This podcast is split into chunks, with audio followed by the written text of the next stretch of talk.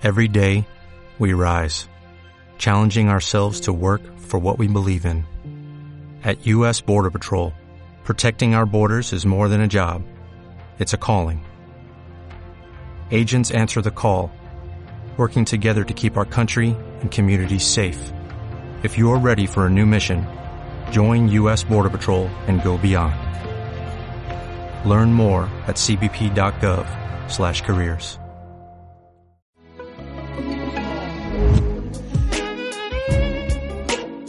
La voz del derecho presenta Derecho para todos, derecho de todos. Programa a cargo del Centro de Estudios Integrales en Derecho.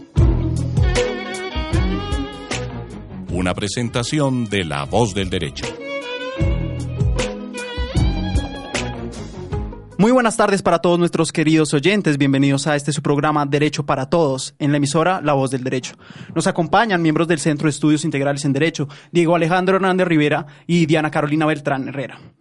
El día de hoy presentaremos un tema que es sin lugar a dudas uno de los más apasionantes en la vida nacional actual. La reforma tributaria estructural. A raíz de las problemáticas económicas que han venido permeando a Colombia y en general al mundo entero, especialmente por la caída de los precios del petróleo que mermó las finanzas públicas, el gobierno nacional eh, en, los tiempos recientes ha presentado ante el Congreso eh, un proyecto de reforma tributaria que algunos llaman estructural, otros no tan estructural, otros nada estructural. Y quisiéramos discutir el día de hoy algunos de los más polémicos eh, elementos introductorios que presenta la normativa eh, que el gobierno nacional desea implementar. Ello con el fin de que en el futuro, por lo menos en los próximos años, las, eh, las cuentas públicas puedan verse un poco fortalecidas ante la continuidad que se espera de la permanencia en, en la caída de los precios del petróleo.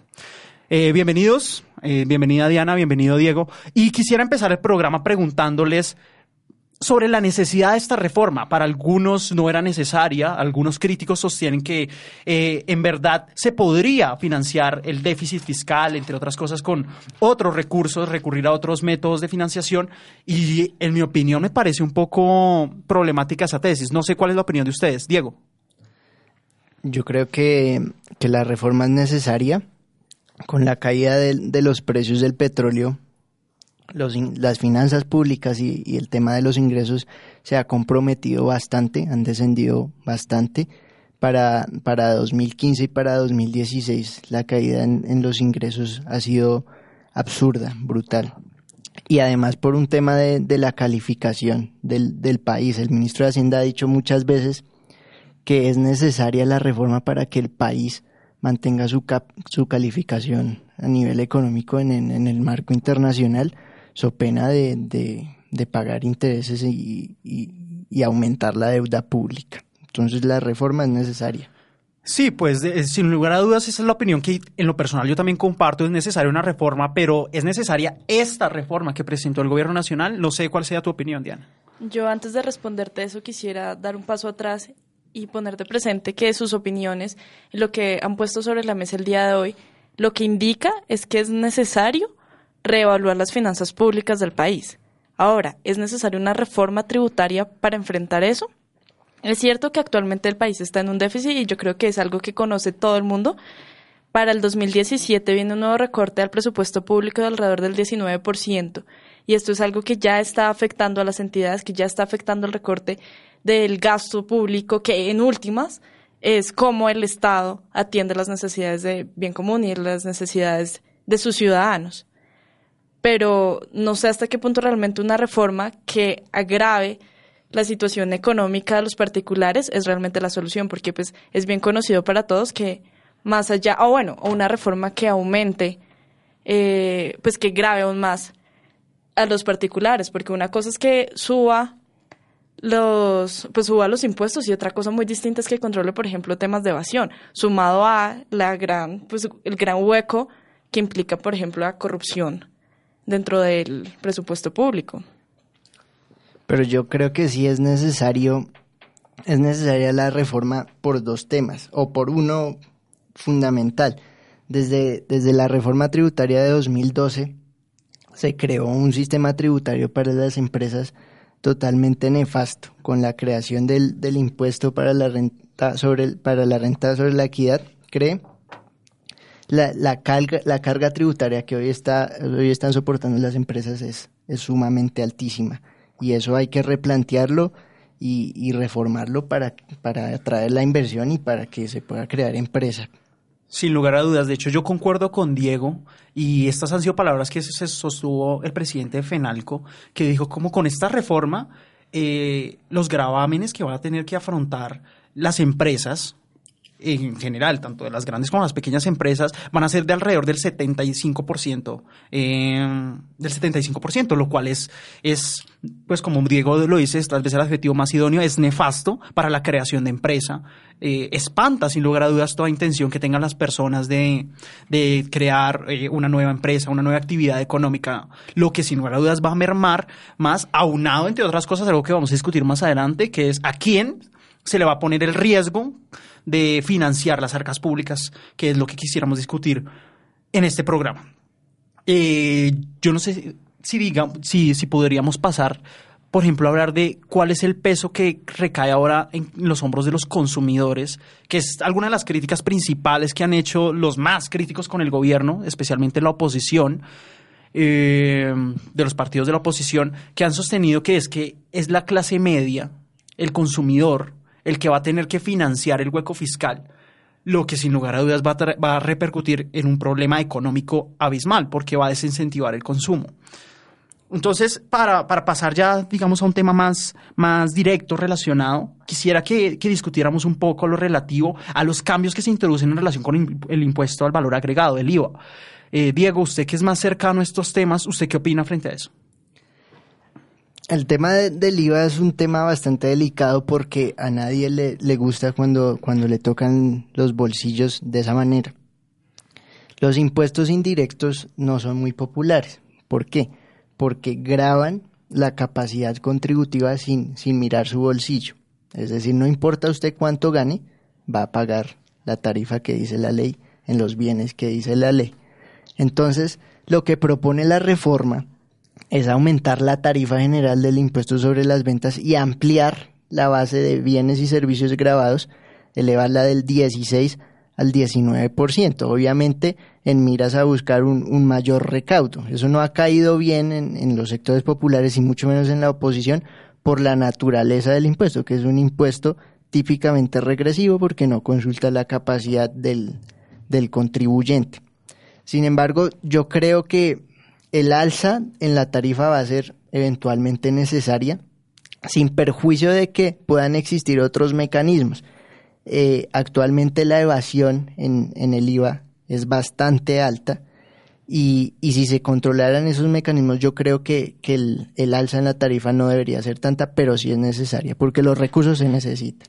Yo le entiendo a usted la lógica eh, que, que trata de presentarnos y es es claro, es un impuesto muy fácil de recaudar, tal vez el más fácil de recaudar, pero yo le pregunto a usted, este es uno de los, de los grandes cuestionamientos que se le van a hacer, y es que si usted se ha dado cuenta, el Banco de la República ya, ya, ya, ya dio por sentado que no va a cumplir con su meta de inflación este año. ¿No cree que aumentar la tarifa del IVA va a generar, obviamente, mayor inflación y un problema económico abismal? Yo no sé, Diana, qué piense ante esto. En lo personal, a mí no me gusta mucho eso de que suban la tarifa. Usted bien lo puede considerar necesario, pero a mí me parece que es completamente riesgoso en un momento económico como el que está pasando Colombia, en el que no hay consumo. Y lo que creo yo es que hay que fomentar el consumo, y así no se va a lograr. No, en ese punto yo estaría de acuerdo contigo, Jaime, en el sentido de que, ¿por qué grabar de forma indiscriminada a todo el mundo por igual cuando pudieran replantearse realmente sistemas que busquen grabar a quien realmente, pues un impuesto progresivo que busque grabar a quienes realmente tienen pues mayor capacidad económica. Obviamente no por medio de un impuesto indirecto, por lo cual sería contradictorio.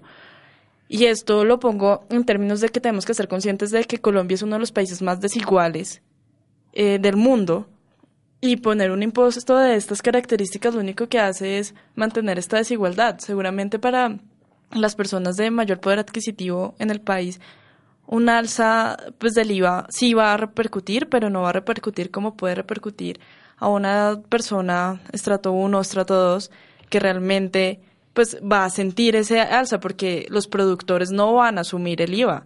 El IVA sencillamente va a llegar pues como está pensado al consumidor final. Pero Ah. entonces, ¿cuál sería ese mecanismo para recaudar la, la plata que daría pues el, el aumento en la tarifa?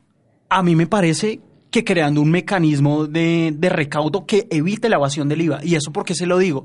Porque, mire, de acuerdo con un informe de la CEPAL, la evasión del IVA en Colombia asciende al 30%, el 30%. Yo creo que si, los, si, si, si la reforma se dirigiera más bien a crear un mecanismo idóneo para evitar la evasión del impuesto del IVA, en lugar de subir la tarifa, sería mucho más inteligente, mucho más eficiente y no generaría ese efecto adverso que yo describí ahorita respecto a los consumidores y respecto a la economía en general. ¿Mecanismos como cuáles? Eh, no, pues yo no sé, yo creo que un fortalecimiento principalmente de la DIAN, capacitación de la DIAN, instrumentos de la DIAN que, que requiere la DIAN, porque la DIAN, la verdad, eh, me parece que no tiene en este momento los dientes suficientes para, para efectuar un recaudo adecuado. Sí, yo también quisiera poner de presente pues que el problema realmente está como en la persecución de la evasión. El IVA, por ser un impuesto que se retiene, pues que tiene eh, un intermediario, eh, es uno de los pocos casos que cae dentro del supuesto del tipo penal de omisión en agente retenedor. Y a pesar de que hay amenaza de cárcel, que se supondría es una de las pocas cosas que mueve a, a las personas a actuar, pues se sigue presentando este fenómeno. Entonces, yo no sé hasta qué punto realmente subir la tarifa realmente va a solucionar el problema, porque si la evasión se mantiene, pues por más de que se suba la tarifa, pues no se va a lograr lo que se está pues proyectando. Por lo cual también pensaría que si replanteamos la reforma en un sentido de, de crear un impuesto progresivo, serían menos las personas a las cuales tendríamos que hacerles pues esa persecución de, del pago.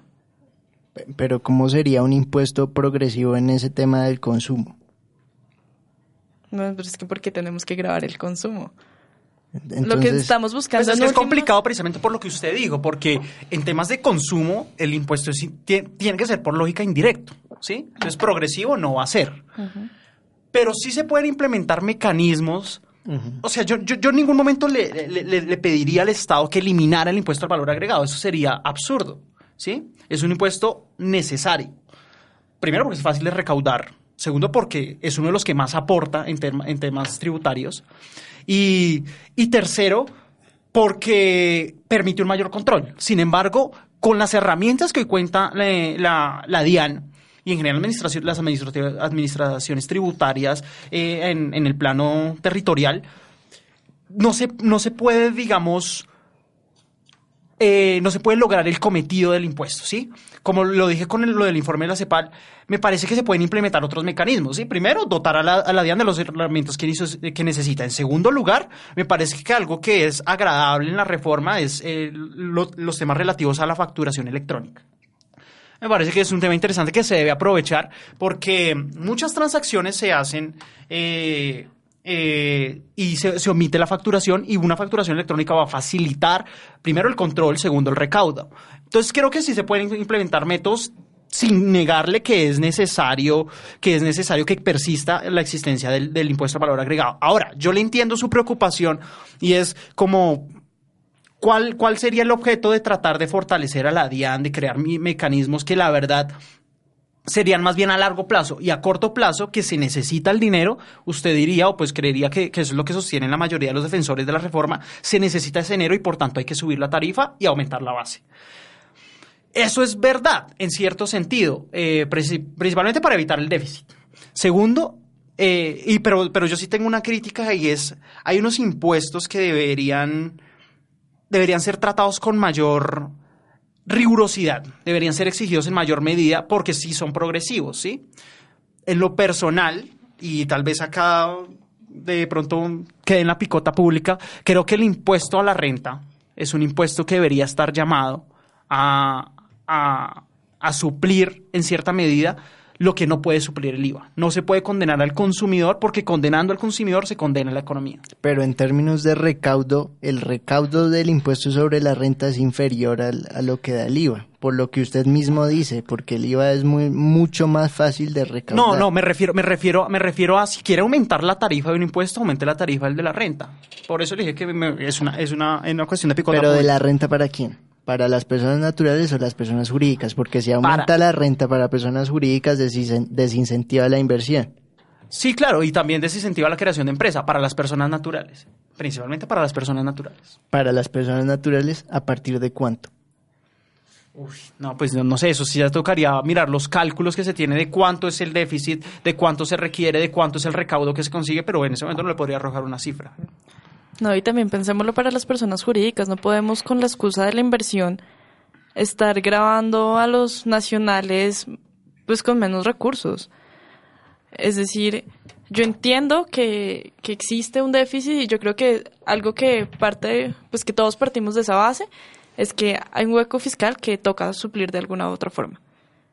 Pero es que esa es la premisa. La premisa no es que sí o sí se necesita una reforma tributaria que agrave la situación de, del, pues de todo el mundo a costa de buscar inversión. Además que, pues realmente, insisto, el problema vuelve a estar, como en muchos otros aspectos, en la persecución. O sea, de nada me sirve grabar ni renta, ni grabar, ni aumentar el tema de, de la tarifa del IVA, si igual voy a seguir manejando pues unos índices de evasión muy altos. Además, grabar no es tan bueno, porque grabar en exceso también desincentiva la evasión.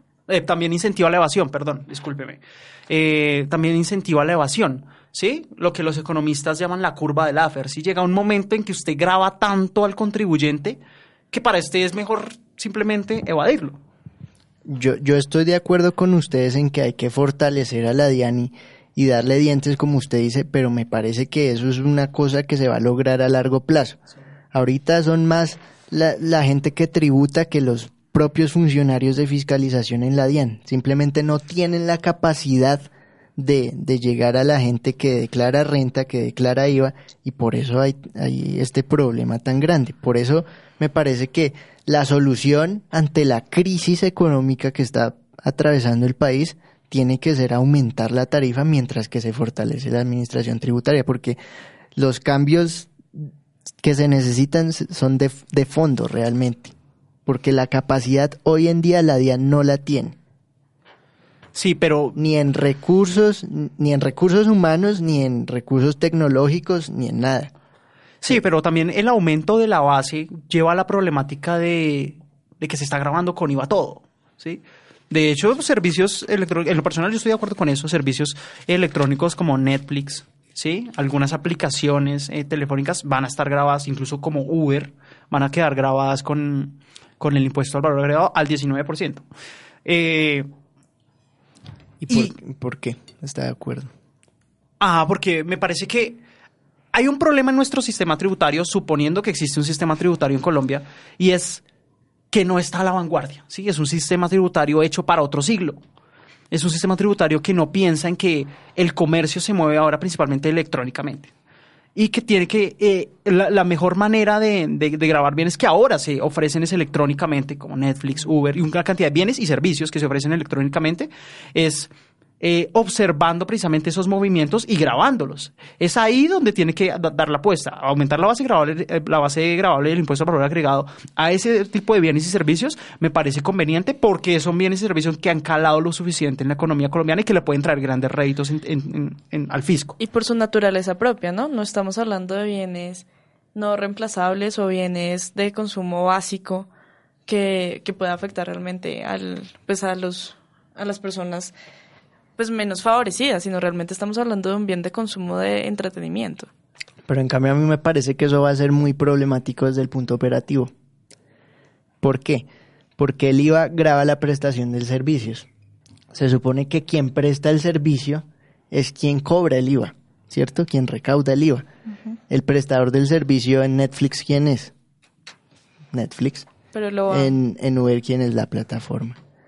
Y la reforma trae que cuando uno paga con su tarjeta de crédito o débito, la entidad bancaria va a ser la encargada de, de recaudar el IVA. Entonces ese valor adicional, ¿sobre qué se va a cobrar?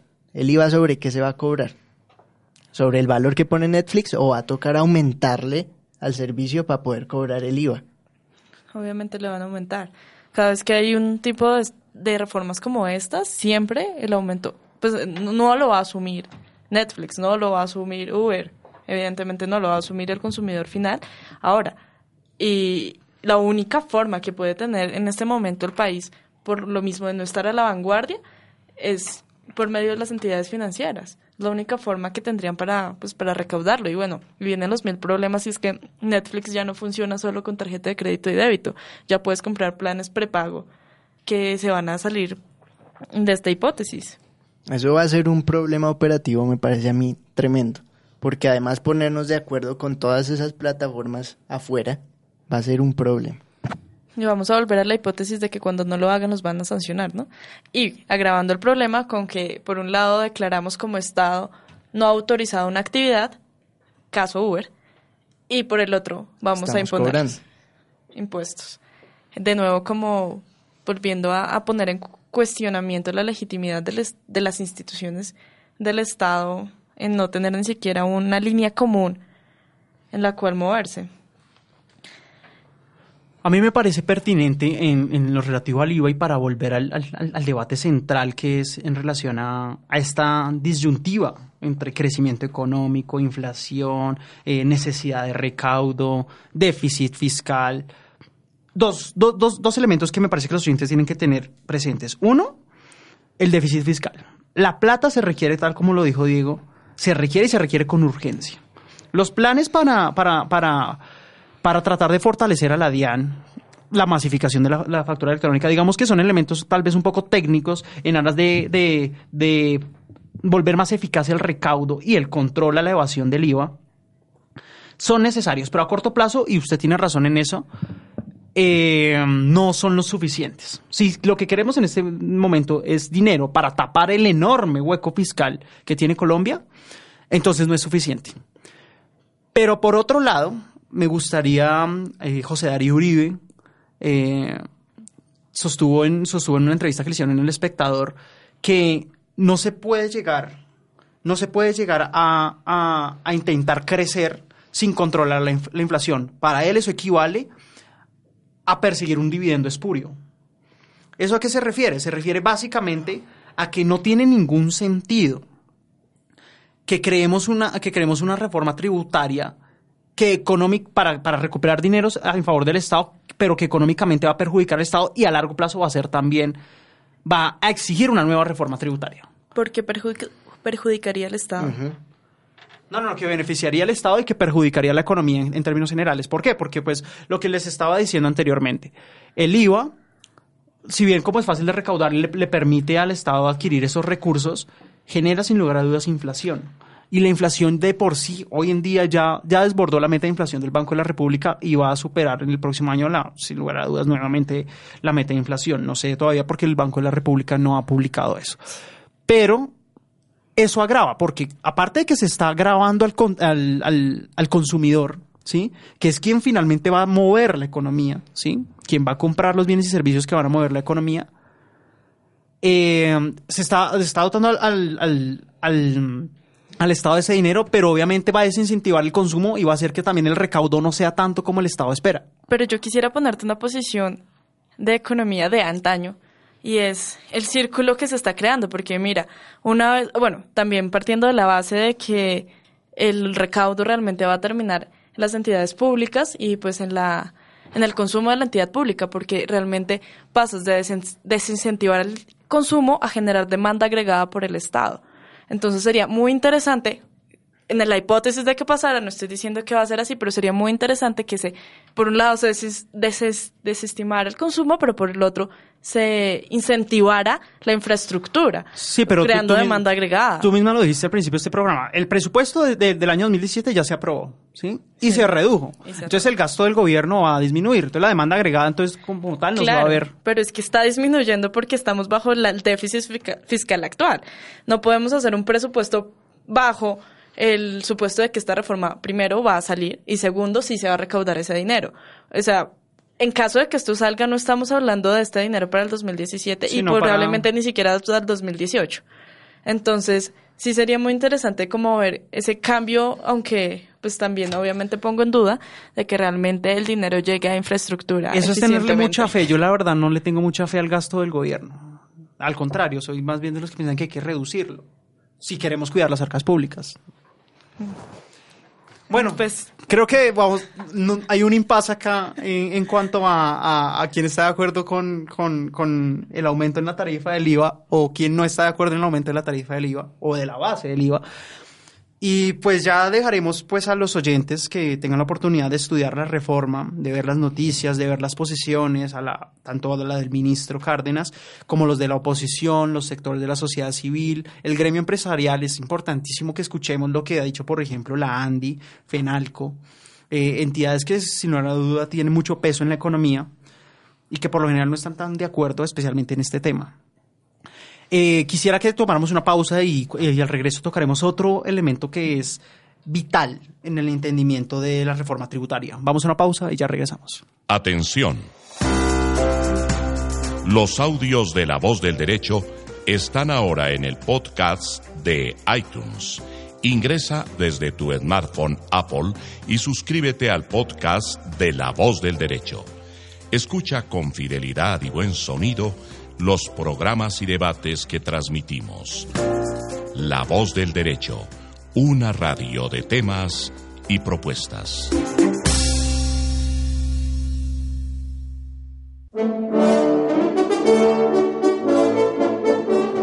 Escuchan La voz del derecho, un concepto distinto de la radio.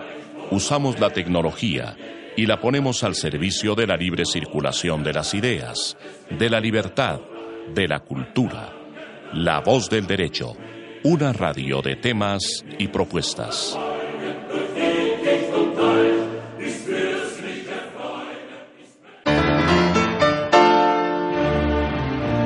Les habla Sergio Reyes Blanco. Los invito a escuchar debates constitucionales los sábados a las 12 del día con repetición a las 12 de la noche y los lunes a las 7 de la mañana y a las 7 de la noche hora de Colombia. Los grandes temas, los grandes debates, con especialistas en derecho constitucional y en ciencia política. Un espacio para la crítica respetuosa. Debates constitucionales en La Voz del Derecho. Estás escuchando La Voz del Derecho, el sitio del análisis, la ponderación de conceptos y la crítica respetuosa. 24 horas de programación agradable y actual. Bienvenidos nuevamente a su programa Derecho para Todos. Hoy nos acompañan en la cabina Diego Alejandro Hernández Rivera y Diana Carolina Beltrán Herrera, miembros del Centro de Estudios Integrales en Derecho. El día de hoy hemos venido tocando uno de los temas más polémicos de la propuesta de reforma tributaria que ha presentado el Gobierno Nacional, en lo relativo al aumento en la tarifa y en la base del impuesto al valor agregado. Asimismo, tocamos un poco los temas relativos a eh, la tributación que tienen que generar aplicaciones como Netflix, Uber y otras aplicaciones electrónicas, también respecto a este impuesto. A continuación quisiéramos presentarles uno de los temas que menos se han tocado tanto en la prensa nacional como en la academia sobre la reforma tributaria. Y es tal vez uno de los más problemáticos que hay, como veremos a continuación con el debate que tendremos. Y este tema que quisiéramos presentar es el de régimen de revelación de las estrategias de planeación tributaria agresiva, que suena bastante complejo y lo es pero que también es bastante problemático en términos empresariales, en términos económicos, en términos sociales. Eh, Diego, quisiera que por favor nos contara, le contara a, a nuestros oyentes un poco en qué consiste este régimen. Bueno, el, el proyecto de la reforma introduce este régimen que se llama régimen de revelación de estrategias de planeación tributaria agresiva para controlar todos esos esquemas tributarios que pretendan generar un ahorro fiscal para el contribuyente, entendiendo ahorro fiscal como la reducción en la base gravable del impuesto sobre la renta o el traslado de utilidades. Este régimen tiene dos sujetos, un promotor y un, beneficiario, un, usuario. El promotor es quien diseña el esquema de ahorro fiscal y el usuario pues quien lo va a implementar y quien efectivamente lo va a gozar. La idea de, este, de este régimen es que el promotor, que es quien diseña el esquema de ahorro fiscal, debe informar a la DIAN siempre que se cumplan las condiciones que prevé el proyecto de ley, que es básicamente, entiende por estrategia de planeación agresiva cualquier cosa que haga un asesor tributario, debe informar a la DIAN en detalle la operación que se pretende implementar para conseguir o alcanzar el ahorro fiscal y su declaración de renta, la de quien diseña el, la, la, estrategia de planeación tributaria agresiva, va a estar supeditada eh, su término de firmeza a la revelación de esta información. E incluso el estudio de, del, esquema de ahorro fiscal puede ser objetado por la DIAN. Esto ha sido muy problemático porque varios críticos dicen que desconoce flagrantemente principios constitucionales como la buena fe, la libertad de empresa, el secreto profesional y la intimidad personal de, de quienes diseñan esas estrategias y del propio usuario. Bueno, yo, yo no sé si de pronto, de pronto para usted esto suene muy, eh, muy ilógico, pero a mí me, me, suena bastante atractivo. Se me hace que es una herramienta para evitar que se defraude al fisco. O no sé, ¿tú qué piensas, Diana? Pues varias cosas. Por un lado, también quisiera poner de presente como hasta qué punto esto está haciendo, busca ser una herramienta para hacer efectivo el delito que la misma reforma se está inventando. O sea, por un lado me están diciendo que muestre exactamente todo lo que hago y por el otro me están diciendo que si omito activos o si por el otro lado incluyo pasivos o doy información inexacta, voy a cometer un delito. O sea, algo así como que están buscando una confección exante de un proceso penal. No, no tengo claro exactamente cuál es el fin último de esto, pero me parece complicada su relación con el delito que se está creando dentro de esta misma reforma. Además que estoy de acuerdo con algunas posturas que expuso Diego, especialmente en la violación al secreto profesional. Quienes serían los promotores, pues todos conocemos que serían abogados y contadores. Las dos profesiones están pues cubiertas por el secreto profesional y la regla del secreto profesional es que esta información goza de reserva legal, salvo que un juez la levante. Y pues este no es el caso y tampoco sé hasta qué punto hay realmente una justificación para, para llegar a esto. Bueno, pero a, mí en lo personal no, no, no logro entender todavía eh, la lógica que, que muestran ustedes. A mí me parece que no se viola el secreto profesional, porque simplemente le está diciendo, el Estado le está diciendo a través de la DIAN, por favor informe, revele cuáles son las estrategias que usted le va a brindar a, una empresa. No le está diciendo que cuente eh, eh, cuestiones relativas a, la economía directa de la empresa, ¿sí? sino las estrategias que se piensan utilizar eh, en relación con la tributación de la empresa, que son dos cosas distintas, creería yo. Claro, en este punto, de pronto, no sé si Diego tiene algo que corregirme a lo que voy a decir, pero hay dos perspectivas. Por un lado, los promotores tienen que eh, dilucidar quiénes son los beneficiarios, es decir, el cliente. Y por otro, esas, eh, esas planeaciones tributarias no nacen de la nada, nacen de situaciones financieras particulares de cada empresa. Entonces, realmente tú sí estás poniendo en evidencia, eh, y además de la autoridad, cuáles fueron las, cuál es la estrategia producto de una situación financiera que te comentó tu cliente bajo la reserva pues del secreto profesional. De acuerdo.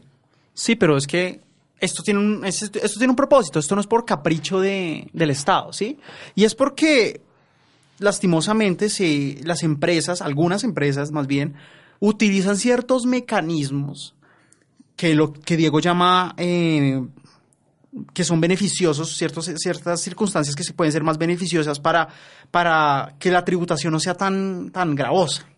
Lo que no está mal lo que no está mal porque una empresa tiene derecho a evitar incurrir en gastos cuantiosos. Y... Pero es que no necesariamente esos esquemas de ahorro fiscal son ilegales. No, yo quisiera... No, es, es, exacto, eso es lo que le estoy diciendo, no necesariamente son ilegales. Precisamente por eso la DIAN lo que le va a decir es como, necesito que usted me lo revele, necesito que usted me diga qué es lo que, lo que le está proponiendo a su cliente, qué es lo que le está ofreciendo a su cliente para pues yo entrar a controlar si hay una ilegalidad y que lleva a un fraude, Pero fraude no al fisco. estaría presumiendo la ilegalidad. Es que una cosa es violar la presunción de buena fe y otra cosa es que el Estado sea ingenuo. Y el Estado no puede ser ingenuo, mucho menos en un tema tan vital como lo es la, tributación y, los recursos públicos. Además, yo he escuchado también que, que varios de, los, de las personas que critican este régimen dicen cómo es que se viola la libertad de empresa. ¿Sí? Porque se, le, se les impone a las personas o, se quiere evitar que las empresas busquen herramientas beneficiosas para, para evitar una tributación excesiva, como que como usted lo dice, no está mal, en eso tiene razón. El problema es que usted bien sabe, Diego, que por mandato constitucional, eh, la libertad de empresa se debe marcar en los límites del bien común. Listo, pero entonces pongamos algo de presente y hablemoslo de manera pues muy honesta. Nadie va a reportar una ilicitud o a conciencia salvo que pues contraten un abogado muy poco diligente y bueno, pero eso no va a ser la situación, nadie va a reportar. Entonces, ¿cuál es el problema? Entonces, ¿cuál es el problema? Que si a ti te contratan como abogado para hacer eso, por ejemplo, tú estarías revelando el producto de tu asesoría. Es decir, si yo fuera una... o sea, todo se reduce a que nos van a dejar sin empleo. Básicamente, ese es el problema. No. Que no nos gusta porque ya no vamos a tener que decirle a los clientes. Ah. No, pero sí. No, es un argumento válido. No, no, ese no es mi argumento. Mi argumento es que, pues por un lado, realmente el abogado está exponiendo su asesoría a, al público.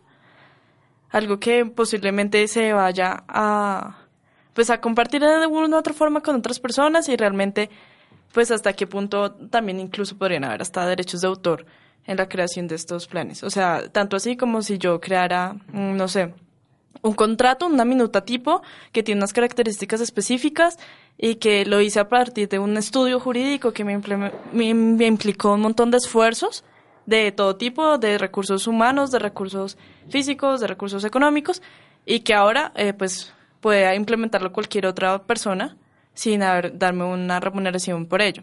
Y por otra parte, a lo que quería también llegar es que estamos hablando de empresas que están en libre competencia y que su libre competencia no solo reside en que, pues en, una competencia de precios, también en reducir sus gastos y al poner, pues al tener que publicar eh, sus formas de ahorro tributario, realmente le están publicando su competencia uno de, los, de sus mecanismos de, de ser más eficiente dentro del mercado.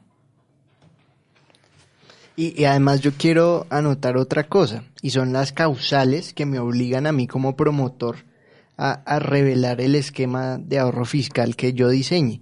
Hay unas que a mí me parece que, que la línea es, es, muy, muy delgada. Por ejemplo, la aplicación de convenios para evitar la doble imposición. Esos convenios son mecanismos internacionales que se crearon para que un mismo ingreso no vaya a tributar dos veces en dos estados diferentes. ¿Cómo es que el uso de, de un mecanismo internacional creado para generar una tributación más justa puede significar una planeación tributaria agresiva? O por ejemplo, la, eh, otra de las causales, que es tener participación en, entidades o vehículos de inversión en jurisdicciones que tengan una tasa del impuesto sobre la renta inferior al 80% de la tarifa nominal en Colombia. En Colombia con la, con la reforma, con esta reforma, va a quedar para 2017 en 34%. El 80% sería más o menos que 27%. Entonces, si tengo participaciones en, en países donde la tarifa del impuesto a la renta sea de 27%, entonces tengo que revelar y es agresivo. Bueno, sí, digamos que yo, yo, estoy de acuerdo con usted, especialmente en lo que señala sobre los, los acuerdos de doble imposición, porque no tiene ningún sentido que, que, la ley, la, la, reforma considere que es una característica de planeación, de una, una, característica de, de, de, estrategia de planeación tributaria que requiere ser revelada cuando se aplican eso, porque eso es tanto como decir, como cuando usted aplica el derecho, que en todos casos es derecho y es norma, pues igual tiene, eh, se, entiende, se entiende que está utilizando una de estas, de estas estrategias, las tiene que revelar. Eso no tiene ninguna lógica. Y digamos que son aspectos puntuales ya respecto a, los casos, los, las, las características, como lo bien nos señala la, la, la reforma, en los cuales se debe revelar esa información. Pero yo creo que es una discusión un poco más técnica relativa a en qué casos sí, en qué casos no. En lo que, lo que yo quisiera discutir aquí principalmente es si es, si es, eh, si como tal la revelación de las estrategias es plausible o debe ser aceptada, si es constitucional o no es constitucional. Que es lo que estamos discutiendo y el argumento que me presenta Diana me parece interesante porque puede haber violaciones a derechos de autor y eso. Lo personal no sé, me, no creería yo eh, porque finalmente estas estrategias no son más que ideas que dan los promotores, ¿sí? Las ideas que quieren y que ejecutan los promotores. Y, y en, y en temas de propiedad de derechos de autor, pues Pero yo las no ideas creo no son que sea una simple idea, es, es el desarrollo de, to- de toda una idea, es todo un trabajo intelectual que, que hace el promotor Y para se- diseñar el esquema. Y que se plasma en un producto, porque Claro. es que obviamente cuando dicen publique, publicarás un documento producido por un abogado o un contador en el cual se estructuró pues la debida planeación. Entonces, ¿hasta qué punto realmente yo tengo derechos sobre ello? Y, ¿O qué hago? ¿Lo registro antes en derechos de autor y luego sí lo No, publico? porque no tendría ningún sentido registrarlo porque en materia de derechos de autor el derecho existe desde que se genera la, la invención. Entonces no, no, registrarlo no tiene ningún efecto jurídico mayor a la oponibilidad, pero, pero me parece interesante ese debate, no, no, lo había visto desde esa perspectiva como una violación a los derechos de autor, es un tema que de verdad es apasionante. Pero en temas constitucionales, porque Diego aquí apeló a argumentos de, de derecho constitucional para decir que es que esto viola preceptos constitucionales, yo quisiera que profundizáramos un poco en eso. Diego, en su opinión concretamente, ¿qué se está violando de la constitución política cuando se le exige a, a- los promotores y a, y a los usuarios que revelen estas estrategias? Primero, la libertad de empresa. ¿Por qué? Porque me van a limitar a mí en lo que puedo hacer y lo que no puedo hacer. Porque ciertas cosas voy a tener que estar obligado a, a, revelarlas ante la DIAN, que hacen parte de mi ejercicio profesional y de lo que yo desempeño en mi profesión. Segundo, lo que decía Diana, el, el secreto profesional está totalmente violado porque se supone que es información que manejo yo como abogado o contador con mi cliente y eso no tiene que trascender de ahí y además los documentos, la información, todos los soportes que se deriven de, de eso y que son la base para la creación de la, del esquema de ahorro fiscal, voy a eventualmente tener que revelarlos bajo, bajo la creación de, de este régimen y la buena fe que es lo que le decía a usted. Esto está presuponiendo que voy a utilizar esa estrategia para, para generar un deterioro al fisco y eso no puede ser así. No, yo no creo que esté presuponiendo nada. Yo, Entonces, ¿cuál es el fin? Yo creo que lo que está haciendo eh, es, es haciendo un, un trabajo de precaución, de prevención, ¿sí? Eh, lo que está diciendo la DIAN no es, es que yo creo, a mí me huele que usted está utilizando estrategias que están defraudando al fisco. No es que diga eso. Lo que está diciendo es, muéstrame qué estrategias usted utiliza para beneficiarse, para tratar de pagar menos impuestos, que es legítimo.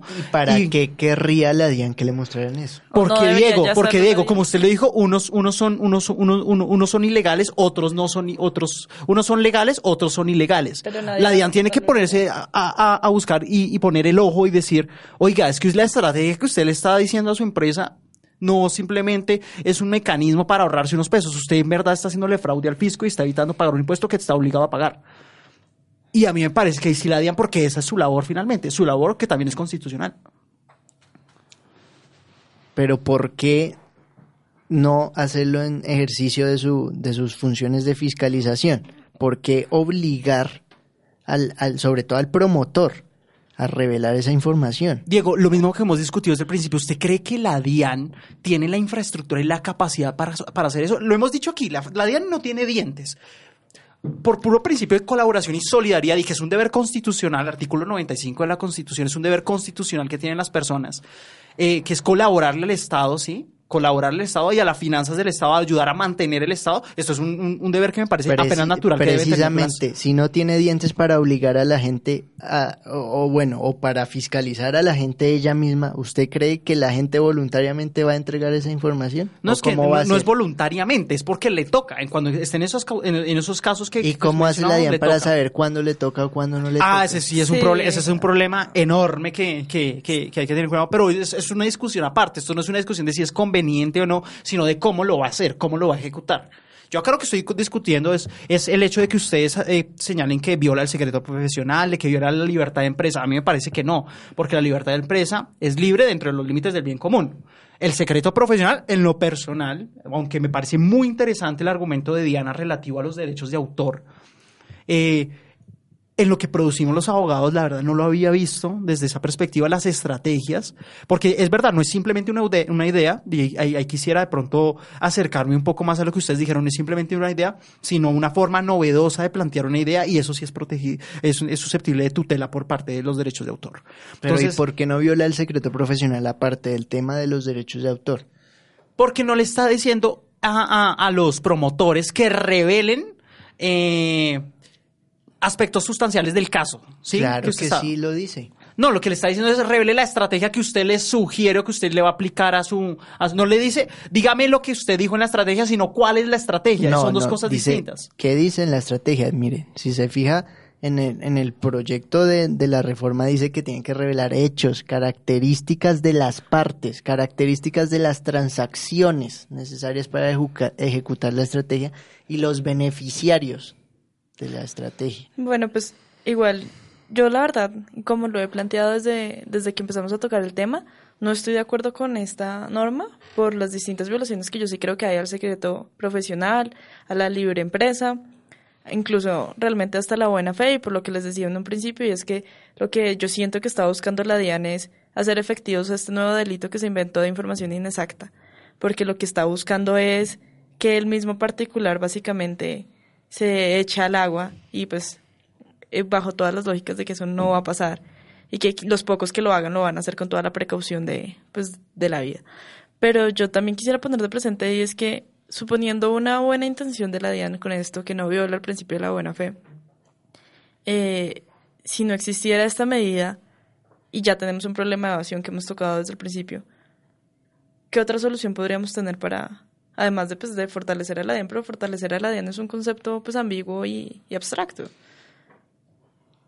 Sí, pues es que a mí me parece que la verdad la- las empresas no tributan con educación. O sea, no tributan porque se les diga tribute, no le haga fraude a la ley, no engañe al Estado, no le robe la plata a la gente. O sea, las empresas no tributan con eso. La DIAN no tiene dientes, es evidente, eso lo hemos dicho y eso no lo sabe todo el mundo. Lo sabe la DIAN, lo sabe el ministro, lo sabe el gobierno, lo sabe el Congreso. Y las empresas. Las empresas lo saben y se aprovechan de eso. Sí, es Por tanto, un instrumento como este, a mí me parece que si bien es cierto que tiene cosas que hay que corregirles, por ejemplo, cómo va a operar, cómo va a saber la DIAN cuando una persona está incursa en, en una de las características que dan lugar a que revele las estrategias. Más allá de esos elementos que, en los que estoy de acuerdo con usted, Diego, creo que sí es un elemento fundamental para evitar que las empresas, porque son principalmente las empresas las que le hacen el fraude a la ley, porque son las empresas las que tienen cómo pagar eh, contadores, que, contadores y abogados que entienden cómo hacerle el quite a la ley. Porque una cosa es presumir la buena fe y otra cosa es que el Estado sea ingenuo y el Estado no puede ser ingenuo. Sí, pero entonces tiene otros mecanismos.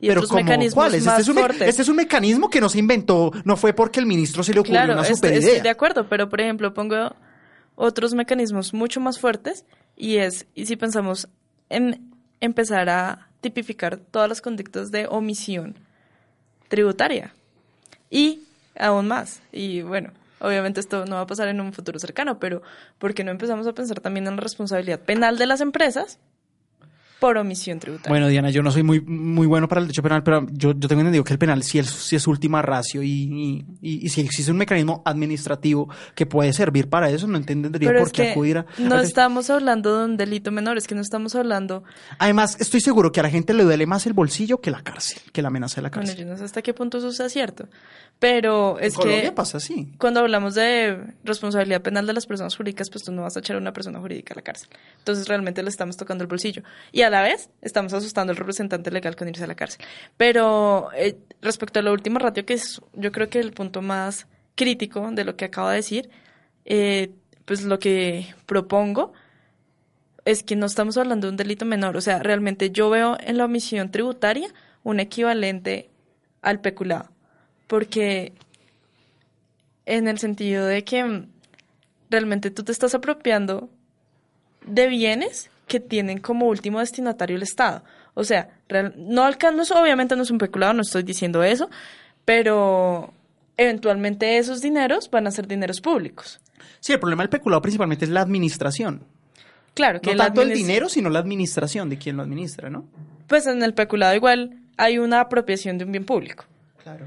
En este punto no hay una apropiación de un bien público porque, pues sin ninguna discusión aquí, esto todavía no es un bien público, son dineros de particulares, pero eventualmente lo llegarían a hacer. Y lo quiero poner, no que tipifiquen esto como peculado, tampoco esa es mi posición, sino mi posición es como, es tan grave como un peculado.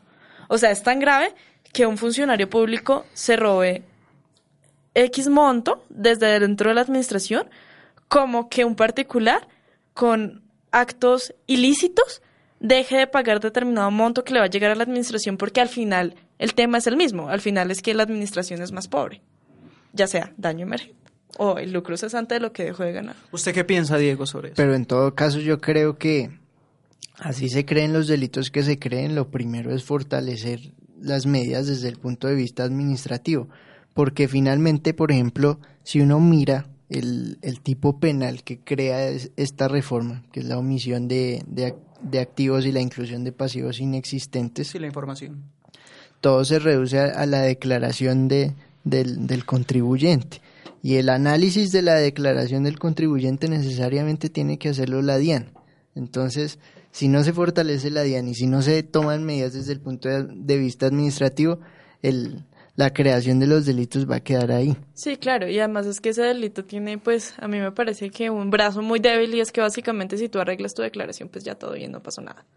Entonces, obviamente, y además porque con el único delito que ataca el tema tributario. Pero ¿por qué día- sería débil? A mí no me parece débil. Finalmente estoy pagando lo que tengo que pagar al corregir la declaración. Porque es que la idea es generar una prevención antes, o sea, bien, bien, vamos a una teoría como de prevención especial donde básicamente yo lo que estoy buscando es que tú no llegues a eso. O sea, el fin del delito no es castigarte en últimas, sino el fin del delito es que con el castigo yo le diga a los demás, oigan, no hagan esto. Entonces, Disuadir, sí. la idea no es como, sí, disuadir. Eh, y lo que quería pues agregar es que sí es sin duda la necesidad de fortalecer a la DIAN desde el personal, o sea, desde el número de, de funcionarios que tiene hasta la capacitación de estos mismos. Especialmente la capacitación.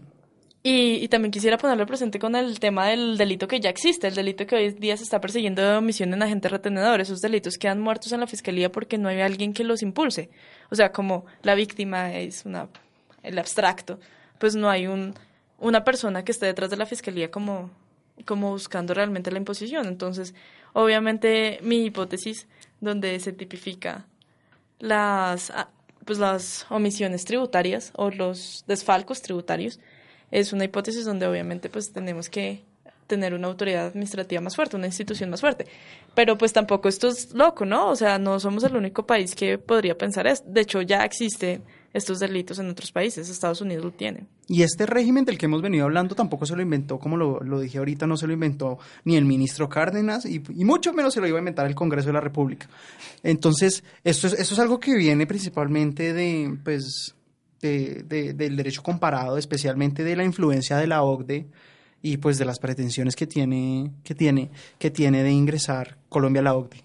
Entonces, bueno, creo que es un tema bastante polémico. Las empresas van a tener que, que sostenerse, apretarse el cinturón, el cinturón ba- bastante bien y esperemos que no tengan planes de irse del país o de simplemente dejar de, de producir, dejar de producir bienes y servicios porque eso va a ser más grave para la economía. Que el Congreso también y que el ministro replan- replanteen esto, logren debatir a conciencia de esto. Esto es un problema nacional enorme porque está de por medio el consumo y el progreso de la sociedad Y el trabajo de nosotros. y el trabajo de los abogados, como quedó bastante claro con la con la posición de Diana, que nos preocupa bastante. Entonces, esperemos que, que también tengan en cuenta eso.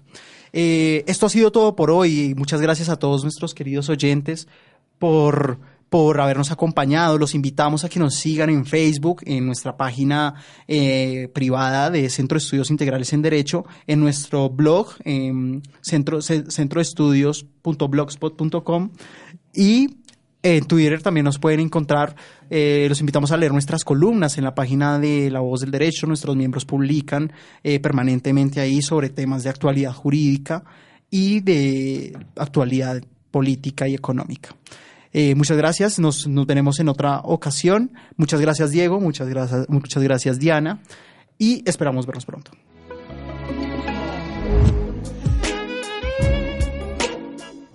La voz del derecho presentó Derecho para todos, derecho de todos. Programa a cargo del Centro de Estudios Integrales en Derecho. Una presentación de La Voz del Derecho. ¿Te preocupas por tu familia? Entonces, ¿por qué darles solo huevos ordinarios cuando pueden disfrutar de lo mejor? Eggland's Best, los únicos huevos con ese delicioso sabor fresco de granja, además de la mejor nutrición, como 6 veces más vitamina D, 10 veces más vitamina E y 25% menos de grasa saturada que los huevos regulares, además de muchos otros nutrientes importantes. Así que, dales los mejores huevos. Eggland's Best, mejor sabor, mejor nutrición, mejores huevos.